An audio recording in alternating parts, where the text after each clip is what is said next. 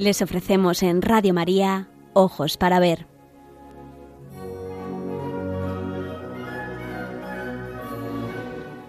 Con la dirección de María Pilar Carderera.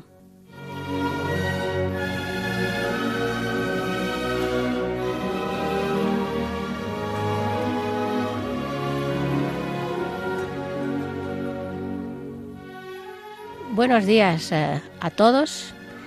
Em, me llamo Pilar Carderera y voy a mm, dedicar el programa a una exposición que se acaba de inaugurar en el Museo del Prado y que se titula eh, Rubens, pintor de bocetos.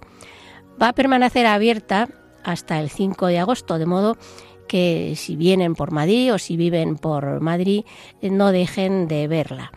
Em, es verdaderamente una ocasión única para adentrarse en la mente de uno de los mayores genios de la historia del arte. Eh, Pedro Pablo Rubens, además, fue el artista, junto con eh, Bernini, escultor, arquitecto, eh, fue uno de los artistas que mayor éxito alcanzó en vida. Triunfa como artista recibiendo encargos de los personajes más importantes de la época, los reyes, los papas, las órdenes religiosas más poderosas e incluso la, nobleza, todos rivalizaban por ponerle, ponerle, tenerle a su servicio. Eh, también triunfó en sociedad porque era un hombre culto, refinado, de trato amable y también triunfa en su vida privada, que se vio colmada con dos eh, matrimonios. Tras morir su primera esposa Isabel Brandt, contrajo matrimonio con la joven y bella Elena Fourmen, de la que estaba muy enamorada y que le dio eh, varios hijos. La exposición está dedicada a sus bocetos. Pero, ¿qué es un boceto? Según el diccionario de la Real Academia Española, es un proyecto previo a la ejecución de una obra artística. Es pues la primera idea que se forma en la mente del artista cuando va a pintar un cuadro, realizar una escultura o cuando va a planificar una o edificar una iglesia, por ejemplo. ¿no? En, en un principio, el boceto se hará sobre papel, dibujando con un lápiz o con un carboncillo. A mediados del siglo XVI, estos dibujos se fueron coloreando, dándoles color.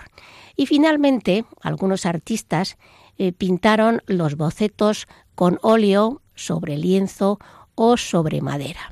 Pero no fueron muchos en ese momento. En realidad el que sistemáticamente utilizó la pintura para los bocetos fue eh, Rubens, eh, que cultiva ese género con asiduidad, porque él mismo dice, un cuerpo humano no debe parecer piedra, sino tener carne y vida. Y para ello va a utilizar el color.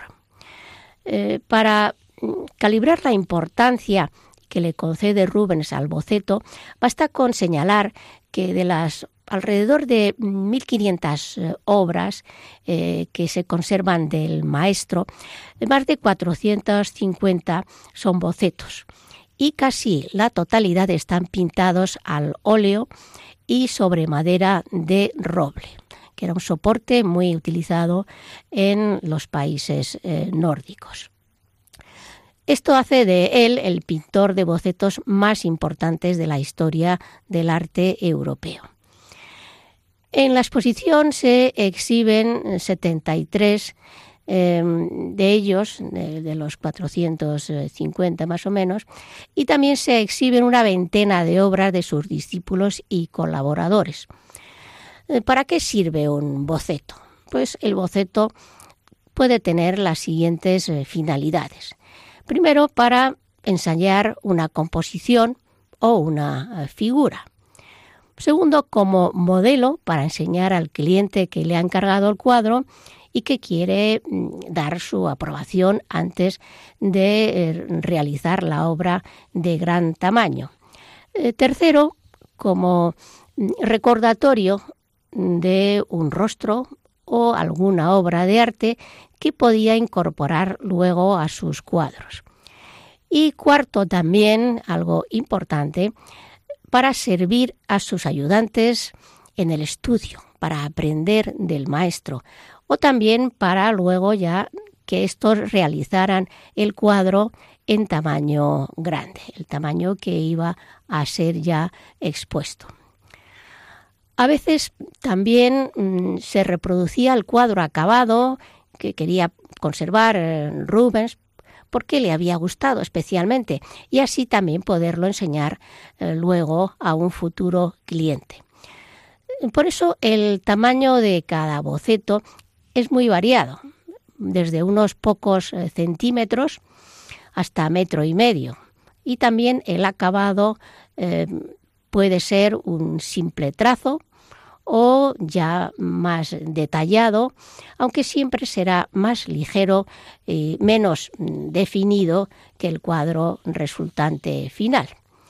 Y vamos a hablar de la vida de este gran artista de Pedro Pablo Rubens, que nace en Sittgen, cerca de Colonia, Alemania, en 1577. Contamos con variada documentación sobre su vida. La primera parte viene recogida en una breve biografía publicada en 1676 eh, por su sobrino Philippe. A su regreso a Amberes, de la familia, una vez muerto el padre, vuelve con eh, la madre y sus hermanos, eh, su mm, posición económica era frágil y, mm, por lo tanto, la familia se ve obligada a que Rubens entre como paje al servicio de Margarita de Lalain, condesa de Ligne, en cuya corte va a aprender eh, los buenos y, refinados modales que le servirán para desenvolverse eh, en el futuro con una corrección entre los grandes señores de la época y que le abrirán muchas puertas. En realidad nada hacía presagiar que este joven no iba a seguir una carrera cortesana, una carrera en los palacios de la nobleza. Em, para ello, desde luego, estaba muy bien dotado por su inteligencia, tenía además una buena presencia y era simpático. Em, se va, sin embargo, a dedicar a la pintura, y llegará a ser, afortunadamente que se dedicó a la pintura, porque llegará a ser uno de los grandes, grandes maestros de la historia.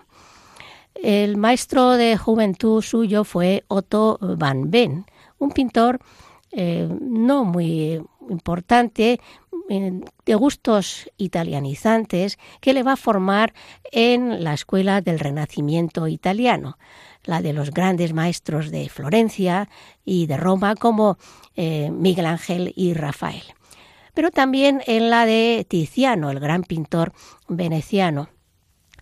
En 1598, con 21 años, Rubens es nombrado maestro y puede abrir un taller de pintura, comenzando su meteórica carrera hacia el triunfo.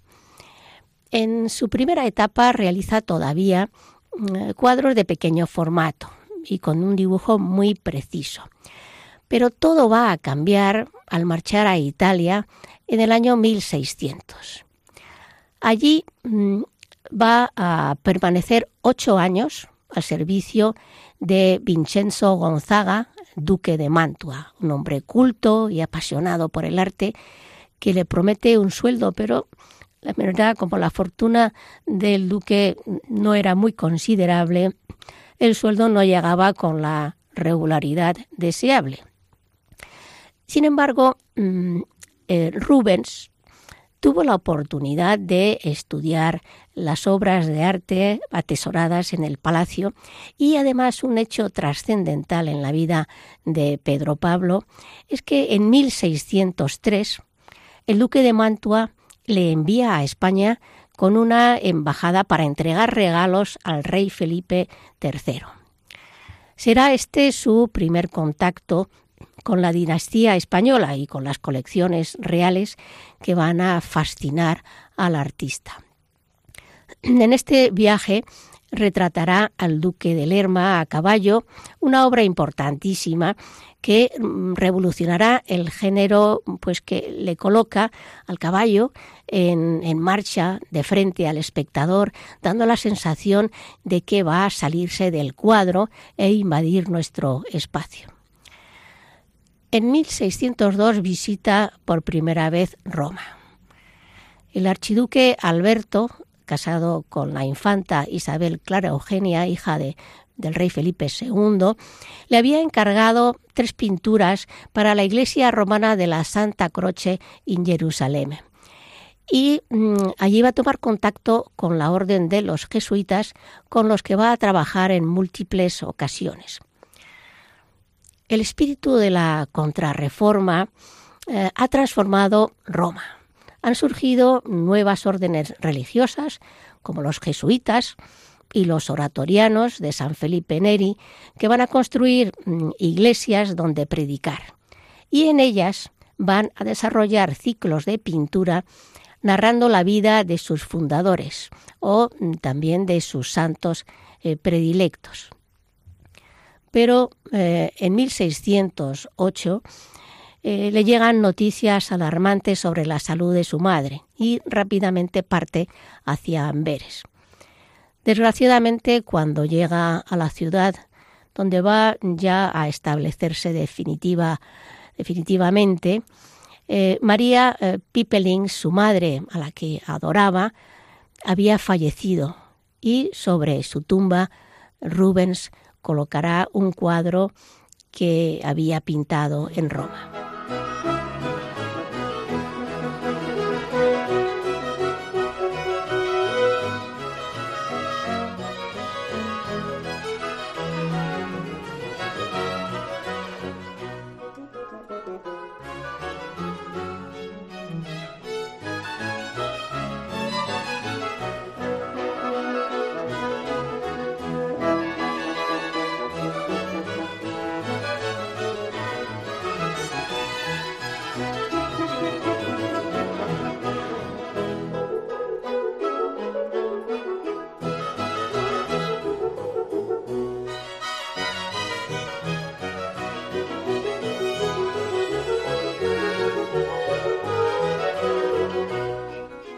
Están ustedes eh, oyendo en Radio María el programa Ojos eh, para Ver.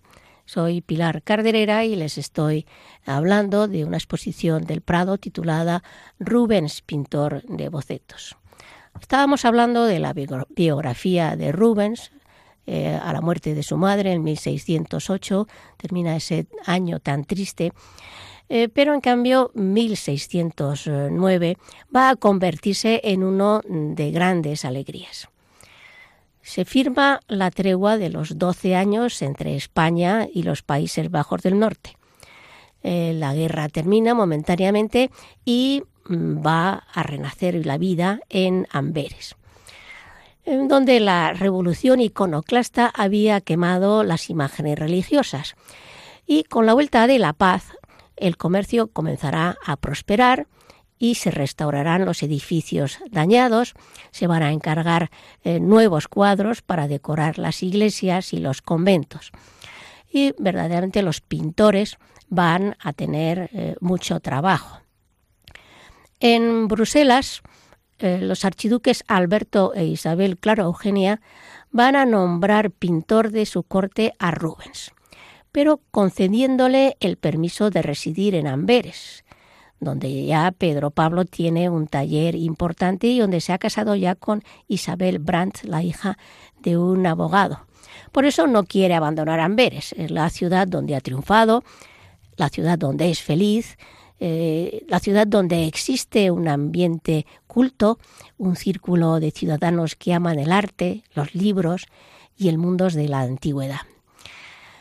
Rubens poseía una importante biblioteca con obras de autores clásicos, obras de religión, de filosofía, poesía, arte, arquitectura, mitología, es decir, una biblioteca muy variado, es muy variada. Es la biblioteca de un hombre refinado cuyo estilo de vida le acerca a los grandes señores de Bruselas y a los inteligentes burgueses de Amberes. Entrar a formar parte de su taller es un honor. Es un honor para los jóvenes aprendices que están deseosos de ver trabajar al maestro, de aprender de él. Los encargos son tan numerosos que los discípulos, el taller e incluso importantes pintores de Amberes como Van Dyck o Jordaens van a intervenir en la ejecución de los cuadros. El taller se le va a quedar mm, pequeño, pues casi todos los cuadros que se le encargan mm, tienen un tamaño descomunal. Adquiere entonces una eh, fabulosa mansión que poco a poco va a transformar en un palacio a la italiana, a su gusto, donde atesora la colección de obras de arte que había ido mm, reuniendo junto a pinturas suyas, mm, de las cuales jamás algunas quiso desprenderse, las va a conservar hasta su muerte. En una de sus salas eh, estaba el lugar de trabajo. La casa de Rubens eh, existe todavía en Amberes, convertida en el Museo de Rubens. Y si van a Amberes también, a alguien les recomiendo que vaya a verlo porque es fantástico. Eh, pueden ver, mm, visitar las mismas habitaciones en las que vivió y trabajó el pintor. Es algo fuera de lo corriente. La década de los años 1620 va a suponer el triunfo total. Ya había pintado unos hermosos retablos para la Catedral de Amberes, pero ahora comienza las grandes series destinadas a, la iglesia, a las iglesias de su ciudad. Los jesuitas eh, le encargan 40 lienzos para colocar en los techos de su iglesia con temas del Antiguo y del Nuevo Testamento. Eh, María de Médicis, reina de Francia, eh, le encarga una enorme serie de lienzos destinados a la decoración del Palacio de Luxemburgo en París, que actualmente se conservan en el Museo eh, del Louvre.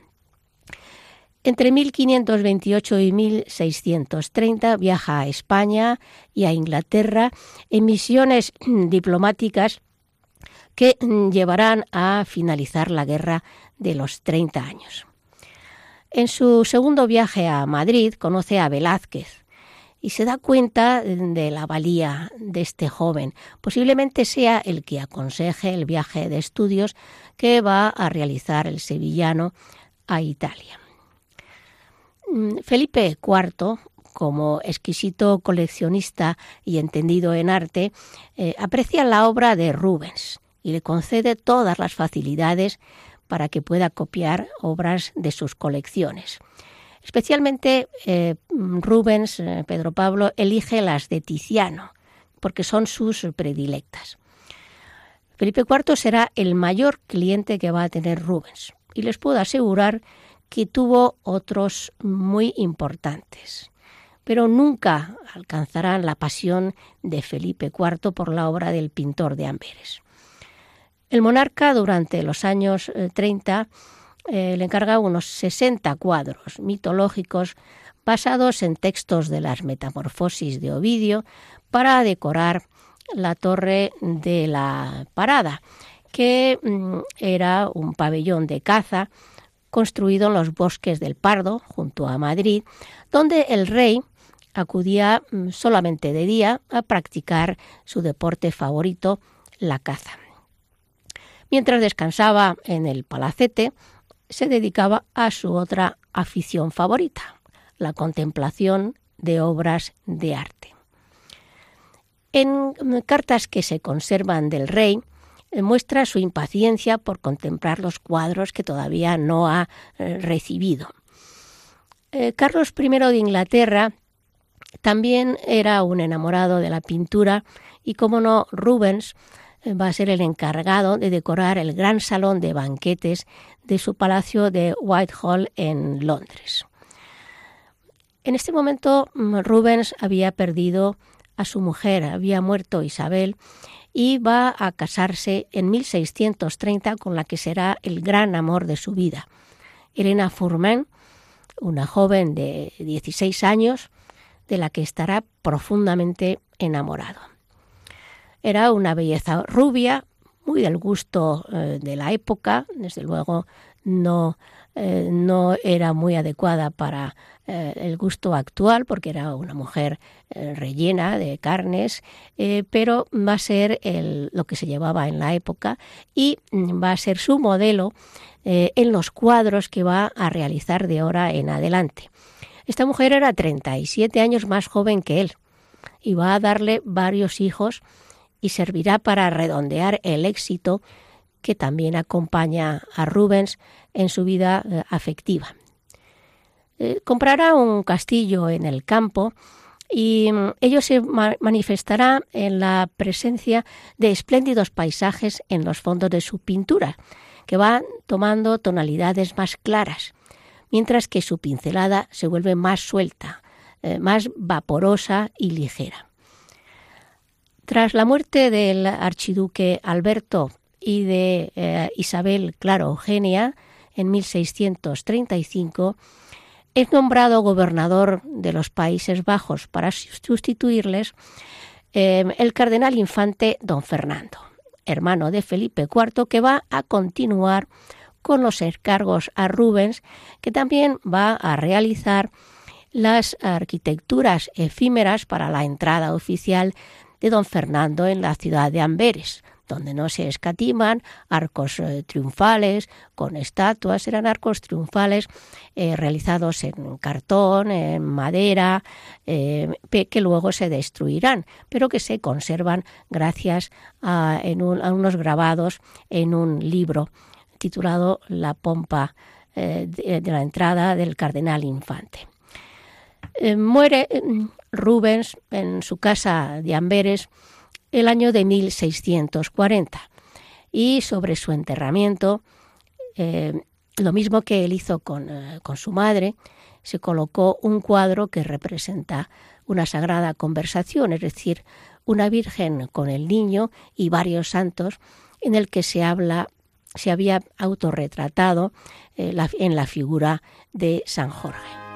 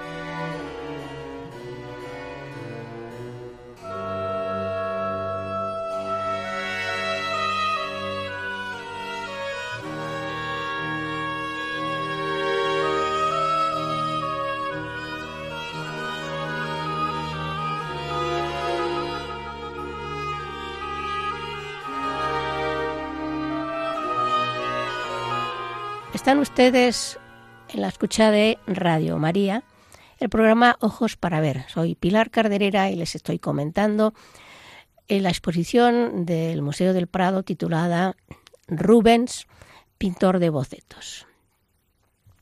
Bien, eh, continuando con la historia de, de, la exposición, vamos ya a meternos tras haber eh, hablado de la biografía del artista. La primera parte de la exposición está dedicada a las pinturas de su etapa más temprana y en ella se exhiben media docena de bocetos de artistas anteriores a, él como Veronés que mm, son un mm, pálido reflejo de lo que luego será eh, Rubens. En esta espléndida sala destaca eh, un boceto de una circuncisión en realidad es el boceto mm, de una obra que había pintado con anterioridad en 1605 para el altar mayor de la iglesia de los jesuitas de Génova. El cuadro debió de gustarle tanto a Rubens que quiso guardarlo como recuerdo de un encargo importante.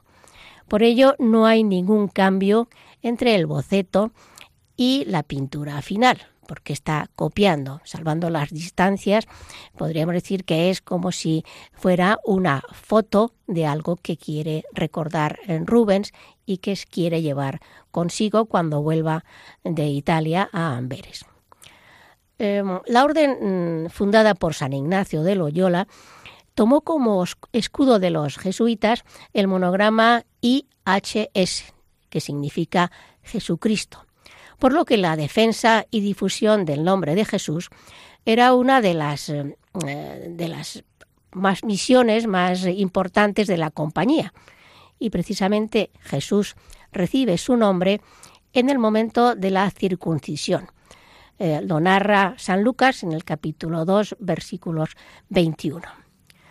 Cuando se hubieron cumplido los ocho días para circuncidar al niño, le dieron por nombre Jesús, impuesto por el ángel antes de ser concebido en el seno. La circuncisión eh, suponía la incorporación del niño al pueblo de Israel y tenía lugar, como dice San Lucas, ocho días después del nacimiento. El rito no era de oficio sacerdotal y podía realizarlo cualquier persona en casa o en la sinagoga siempre ante diez testigos. Y voy a convertirme ahora en ojos para ver, en sus ojos, para describirle la escena. En la obra hay eh, dos zonas claramente diferenciadas. En la inferior, en la zona terrenal, es donde tiene lugar la circuncisión. Y en la superior se encuentra representado el mundo celestial. Abajo el niño ocupa el centro de la escena. Es un niño que dan ganas de, apretujarlo, es un niño gordito de piel muy blanca y apenas, tiene una pelusilla en la cabeza. Está rodeado por seis mujeres a la izquierda y cuatro hombres a la derecha, lo que supone los diez testigos necesarios para la ceremonia. Además, destaca también a la izquierda, en primer término, la presencia de otro niño, que se ha interpretado como eh, San Juanito, el hijo de mm, Santa Isabel, su primo, el primo del niño Jesús. Eh, a la derecha, un hombre vestido con túnica verde y manto amarillo lleva una capa blanca sobre la espalda, lo que eh, denota que es el oficiante, el que está llevando a cabo el rito de la circuncisión. Tras él, eh, un joven sostiene una copa de vino que formaba parte del rito, pero que en este caso eh, puede también simbolizar la sangre de Cristo que es vertida por primera vez. A la izquierda, la Virgen es una hermosa y elegante mujer de cabellos castaños, labios carnosos, cejas bien definidas y manos de dedos mm, alargados y finos. Eh, lleva una túnica mm, azul con un manto rojo, lo que, que simbolizan los colores del cielo y del sacrificio. Está sentada mm, y su mano izquierda se acerca hacia el niño, pero gira el rostro hacia la derecha para no contemplar la escena. Mm, detrás de ella, una mujer con túnica de color gris azulado, con toques blancos que nos denotan la luz eh, que se refleja en la escena, eh, sujeta de la mano al niño que podría ser San Juanito. Aunque mm, en realidad ella es muy joven para tratarse de Santa Isabel, que como saben ustedes era ya una mujer mayor cuando fue madre. Eh, tres personajes conectan con su mirada la escena terrenal con la celestial. A la derecha, un hombre con barba entrecana, que podría ser San José, y sostiene un libro en las manos, mientras dirige sus ojos al cielo para dar cuenta del sacrificio. Al fondo de la escena, mm, dos eh, mujeres jóvenes observan el cielo maravilladas por la luz que ilumina fuertemente sus rostros y que proviene de un rompimiento de gloria, es decir, de una abertura, una abertura hacia el cielo, eh, alrededor de la cual varios ángeles revolotean con sus eh, hermosas alas, formando círculos en una escena de gran dinamismo. El mm, valor del boceto debía ser muy alto porque es uno, ya digo, de los pocos que conserva hasta su muerte. Y posteriormente su familia no lo vendió con los otros cuadros cuando eh, tras la, muerte y se celebra una almoneda, sino que se lo regala a uno de sus amigos, de los amigos más íntimos de, Rubens, el, impresor eh, Antonis Branc, que había colaborado con Pedro Pablo durante largos años. En esta primera parte de la exposición hay que resaltar también un boceto para la gran adoración de los magos eh, que pinta Rubens y se encuentra expuesta en la Galería Central del Museo del Prado, de modo que tras la visita a la muestra pueden subir a verlo y comparar uno con otro, porque observarán las enormes diferencias, no solo de tamaño, sino también del campo el cambio experimentado entre el boceto y la obra final. La obra final, como tiene 5 metros de, de, ancho, no se ha bajado de la galería central para no colapsar una de las salas de la exposición con su grandeza.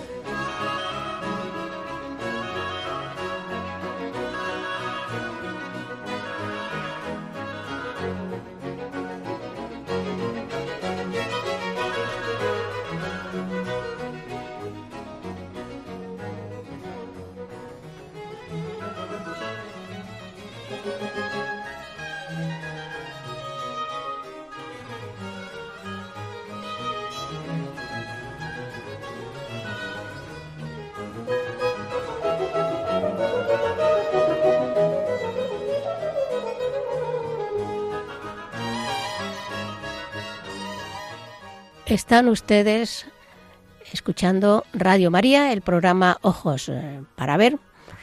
Y eh, soy Pilar Carderera, les estoy hablando de una exposición titulada Rubens, pintor de bocetos. Em, en la segunda sala de la exposición, habíamos comentado la primera, eh, se exhiben los pequeños bocetos para el techo de la iglesia de los jesuitas de Amberes, de gran importancia ya que la iglesia eh, ardió en 1718 y se perdieron las pinturas. Si solo por estos eh, pequeños bocetos podemos hacernos una idea de las mismas. Una de la escena, de las escenas, uno de los bocetos, tiene una iconografía muy curiosa. Se trata de la expulsión del paraíso. Y Adán y Eva se resisten a salir del jardín del Edén.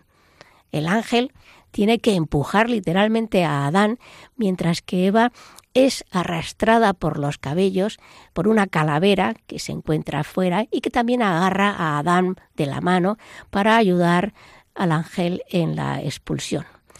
Eh, como podrán comprender ustedes, Rubens es siempre un artista muy original, eh, de gran imaginación, al mismo tiempo que imprime a sus personajes vida y movimientos extraordinarios. Jamás se repite. Pero en esta exposición voy a destacar fundamentalmente seis de los bocetos más interesantes y terminados eh, de la serie titulada El triunfo de la Eucaristía. Eh, la infanta Isabel Clara Eugenia, hija de Felipe II, encarga a Rubens que pinte los bocetos que servirán como modelo para eh, realizar luego los grandes cartones que utilizarán los tapiceros para tejer una serie de 20 tapices destinados al monasterio de las Descalzas Reales del Madrid, de Madrid. El, tema es de gran importancia eh, para la Iglesia en ese momento, porque la Eucaristía estaba siendo puesta en duda por la Reforma protestante. El monasterio donde se guardan los tapices, las descalzas reales, fue fundado por doña Juana de Austria y estaba dedicada a Nuestra Señora, dedicado a Nuestra Señora de la Consolación. En ella tendrá gran importancia la adoración del Santísimo Sacramento y la celebración del Corpus.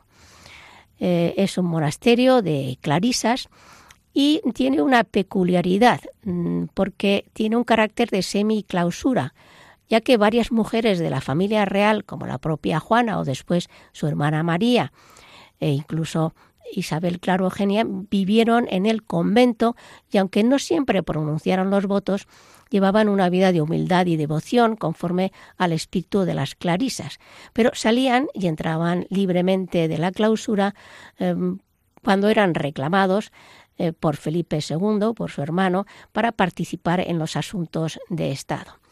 El rey y la familia real oían misa en su iglesia porque estaba considerada como capilla real. Doña Juana llevaba una vida sencilla y entre comillas, les leo, quería que se guardase muy estrecha pobreza, pero solo para alabar y celebrar el corpus deseaba ser rica y le parecía que todas las riquezas del mundo eran pocas para emplearse en ellos. Y en su época colgó de los claustros, eh, en los claustros, unos tapices eh, de la conquista de, Túnez eh, por Carlos V que fueron heredados de su eh, padre.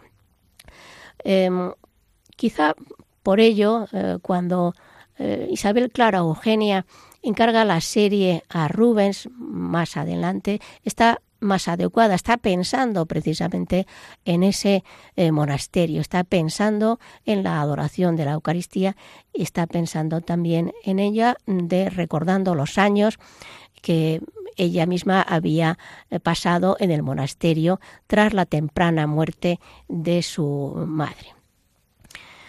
Mm, el triunfo de la Eucaristía mm, eh, voy a son 20 bocetos, 6 tiene el Prado y voy a convertirme ahora en sus ojos para ver y describirles una de las escenas. El triunfo de la Iglesia, que es la más grande de las 20 que diseñó Rubens.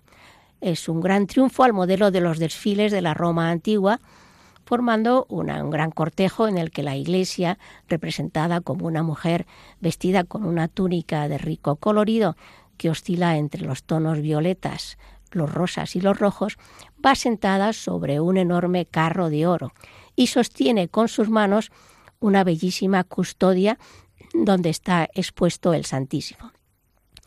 Detrás de ella y volando con sus bellas alas blancas desplegadas, un hermoso ángel va a coronarla con una triple tiara pontificia. Tiran del carro cuatro magníficos caballos blancos y hágame el caso si les digo que eh, Rubens pinta los más hermosos caballos que ustedes hayan podido contemplar. Sostienen las bridas de los equinos tres doncellas cuyas vestiduras agita el viento y modelan el cuerpo femenino como las antiguas esculturas griegas que utilizaban la técnica de los paños mojados. Sobre el caballo más cercano al espectador cabalga un joven ángel que sostiene en sus manos una especie de sombrilla eh, para eh, que se conserva actualmente para cubrir el copón con las formas consagradas en el sagrario. Antiguamente esta especie de sombrilla se utilizaba en las ceremonias religiosas importantes y simboliza a la Iglesia. De él van colgadas las llaves de San Pedro, una de oro y otra de plata, que nos recuerda el poder que Cristo concedió a San Pedro. Eh, te daré las llaves del reino de los cielos, y lo que atares en la tierra quedará atado en el cielo. Acompañando al carro eh, van varias mujeres que sostienen ramos de olivo y otro ángel las precede con la corona y la palma del martirio, mientras que otras tocan las trompetas de la gloria, el triunfo de la Iglesia. Los enemigos son aplastados por las ruedas del carro, mientras que otros hombres con orejas de burro y con los ojos vendados representan la ignorancia y la ceguera de los que no aceptan la verdadera fe. Tras ellos, una mujer con una lámpara de aceite encendida representa la luz divina que no llegaron a percibir.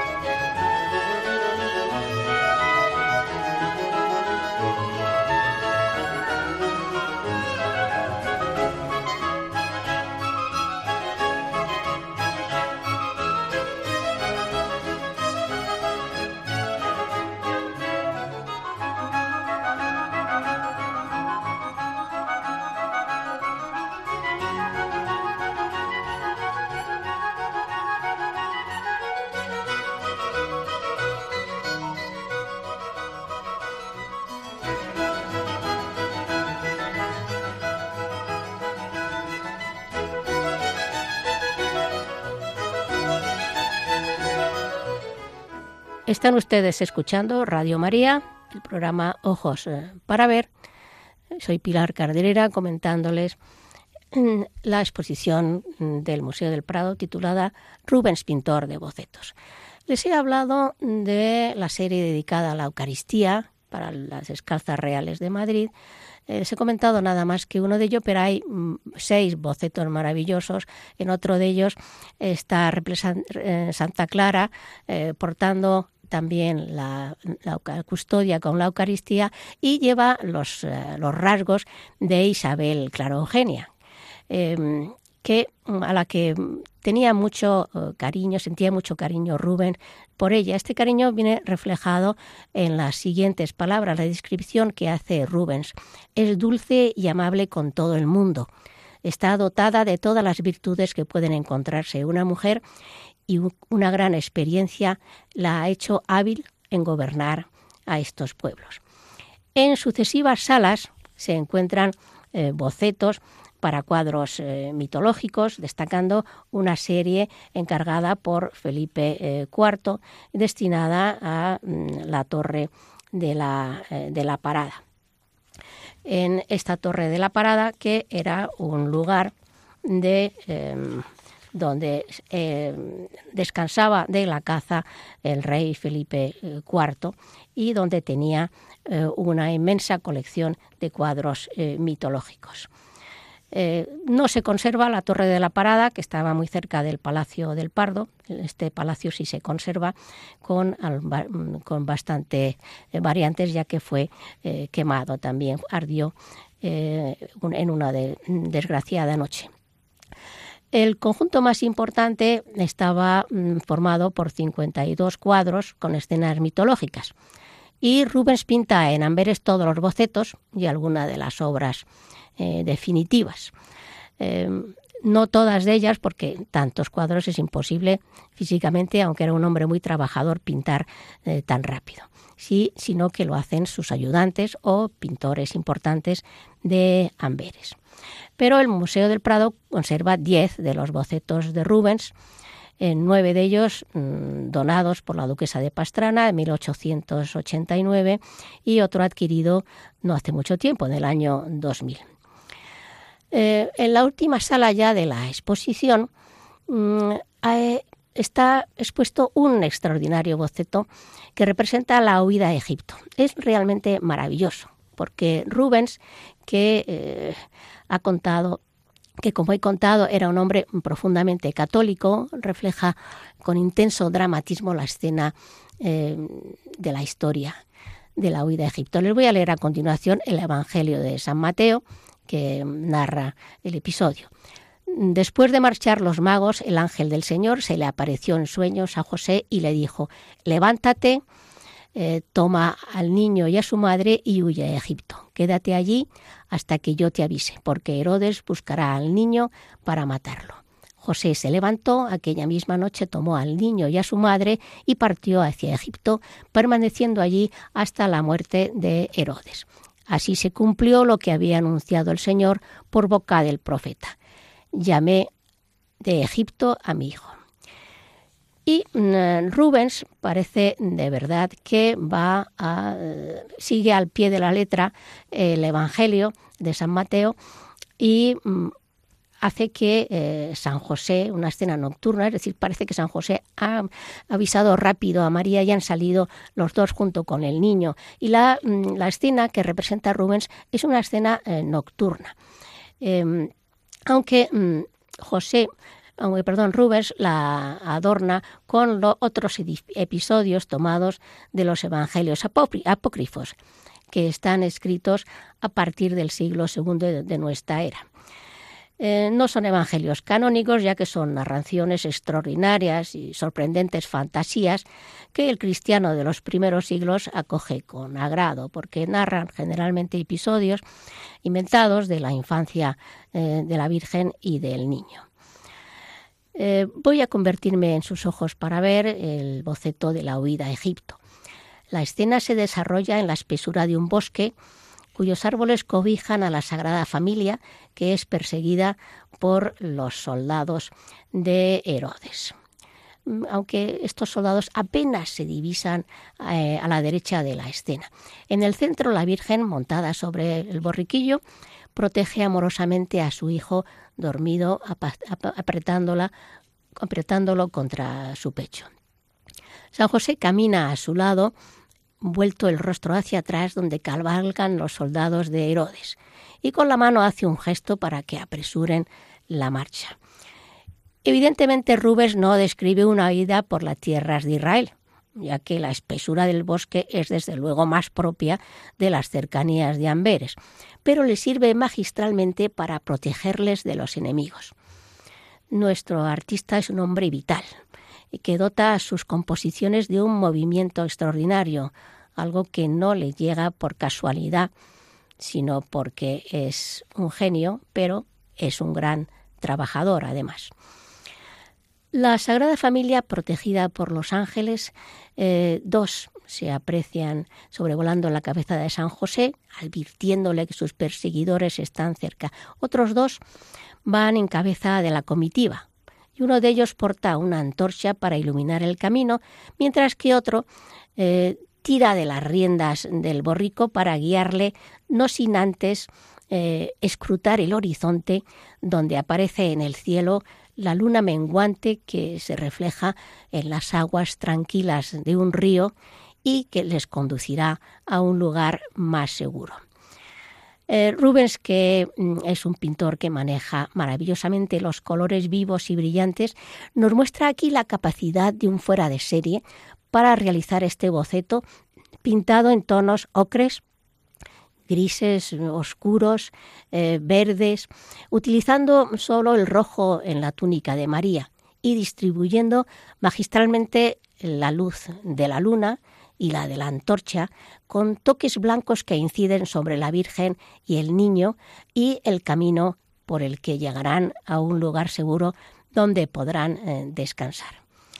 Es una de las obras más bellas mm, o que más me gustan a mí de la exposición, que mm, concluye con un retrato de busto de la hija de Rubens no es un boceto en sí, ya que no está pintado para hacer luego un cuadro, pero aunque el rostro de la niña está perfectamente acabado, sin embargo, la ropa que viste está pintada con toques muy sueltos, muy abocetados.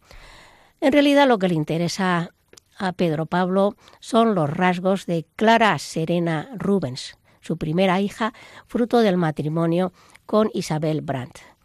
La niña toma el nombre de Clara por la archiduquesa Isabel Clara Eugenia, que tanto había ha protegido al, pintor, eh, hasta el punto de que el segundo hijo de Rubens, Albert, fue apadrinado por el archiduque Alberto, marido de la infanta, lo que suponía un gran honor.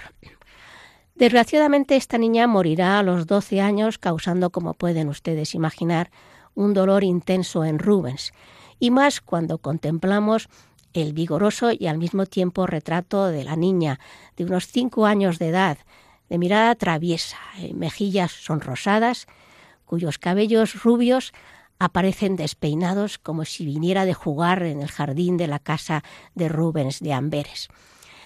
En este retrato de su hija se palpa el amor del pintor por Clara. Alejandro Vergara, en el catálogo de la exposición, escribe sobre esta obra. Lo que vemos en este retrato, lo que Rubens pintó, es la amorosa mirada que dirige a su hija. Añade que es lógico que un padre vea así a su hija.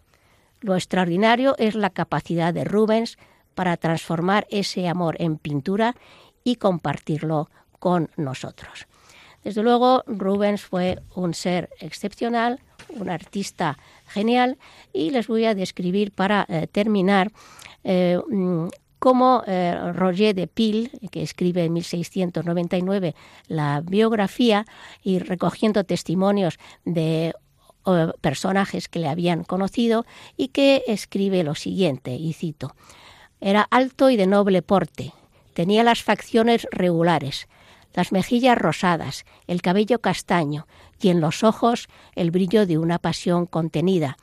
Su compañía era seductora, su temperamento afable, su conversación grata, su ingenio vivaz, su manera de hablar tranquila y juiciosa, y el tono de voz agradable, lo que le hacía elocuente y persuasivo. Cierro la cita ya y solamente comentarles que es, era un hombre profundamente trabajador. Se levantaba a las 4 de la mañana y lo primero que hacía era oír misa. Y luego trabajaba 12 horas al día. Eh, de modo que hablaba además varios idiomas y la inspiración siempre le pilla despierto. No es de extrañar que fuera uno de los artistas favoritos de todos los grandes señores eh, de la época que le recompensaron no solo con dinero, sino también con afecto. Y les recomiendo que vayan ustedes a ver la exposición, si pueden, si no tienen la página web del museo Rubens Pintor de Bocetos hasta el 5 de agosto. Les deseo a ustedes todos que pasen muy feliz día y que Dios les bendiga. Buenas tardes.